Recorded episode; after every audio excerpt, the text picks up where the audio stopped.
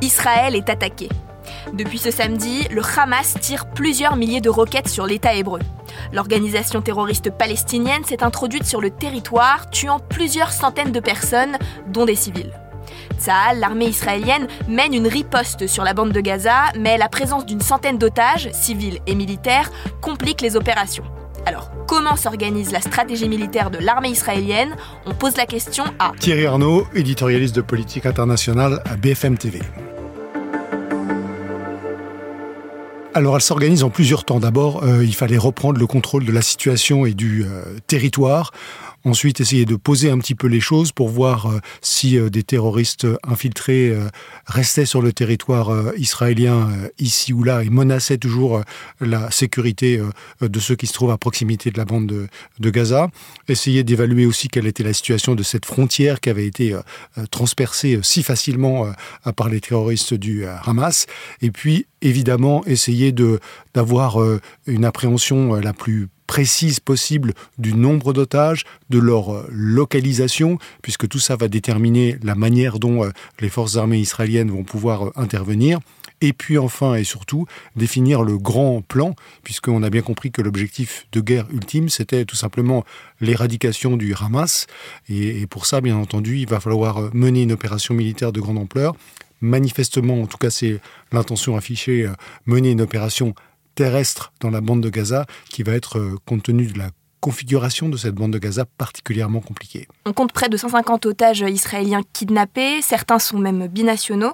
En quoi est-ce que ça complique la riposte militaire de Tzal Ça la complique évidemment euh, considérablement parce que la fonction principale de ce point de vue euh, des otages, c'est de servir de bouclier humain. Ils sont sans doute euh, disséminés euh, un peu partout dans la bande de, Gaza, sans doute là où il y a des cibles stratégiques pour, pour Israël, et donc ça va considérablement handicaper leur capacité d'action. On pense, outre les, les QG ou les lieux un petit peu stratégiques, aux tunnels, qui sont évidemment si importants et si compliqués même à gérer dans un cadre normal, puisque lorsque les forces spéciales interviennent dans les tunnels, elles n'ont pas de GPS, elles n'ont pas de téléphone, elles n'ont pas de moyens de, communication. On ne sait pas ce qui se passe euh, dès que le tunnel euh, tourne dans un sens ou dans l'autre et ce qui, ce qui attend derrière. Donc c'est euh, une façon, disait un, un, des experts militaires interrogés par BFM TV, de transformer une armée ultra performante et perfectionnée en une armée primitive parce que lorsqu'elle est dans le tunnel, elle redevient cette armée primitive.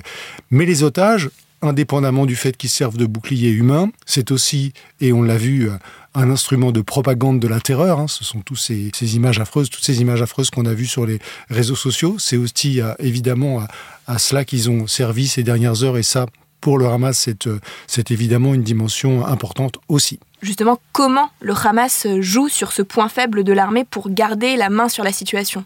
Encore une fois, les otages, ils ont plusieurs rôles. Ils ont ce rôle de bouclier humain, ils ont ce rôle de propagande de, la terreur, et ils ont aussi ce rôle de monnaie d'échange, hein, qui est évidemment euh, important. Certains responsables du mouvement ont déjà fait savoir qu'ils considéraient qu'on pouvait discuter de la libération des otages israéliens si on obtenait en échange la libération par Israël de tous ces prisonniers palestiniens. Alors, il y a 130 Israéliens ou 150 ou 160 qui seraient détenus par le Hamas. Il y a littéralement des dizaines de milliers de prisonniers euh, palestiniens en Israël euh, aujourd'hui. Et en tout état de cause, on dit d'un côté comme de l'autre aujourd'hui que l'heure n'est pas à la négociation, que cette négociation est impossible. Donc cette dimension-là n'existe pas pour l'instant.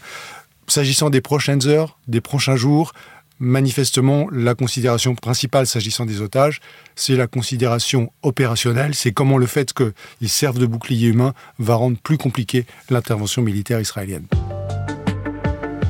Merci d'avoir écouté la question info. Tous les jours, une nouvelle question et de nouvelles réponses. Vous pouvez retrouver ce podcast sur bfmtv.com et sur toutes les plateformes d'écoute. À bientôt!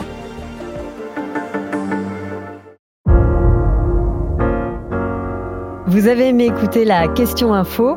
Alors découvrez le titre à la une, le nouveau podcast quotidien de BFM TV. Les grands récits de l'actualité, des témoignages intimes c'est tous les soirs sur vos plateformes préférées. À bientôt!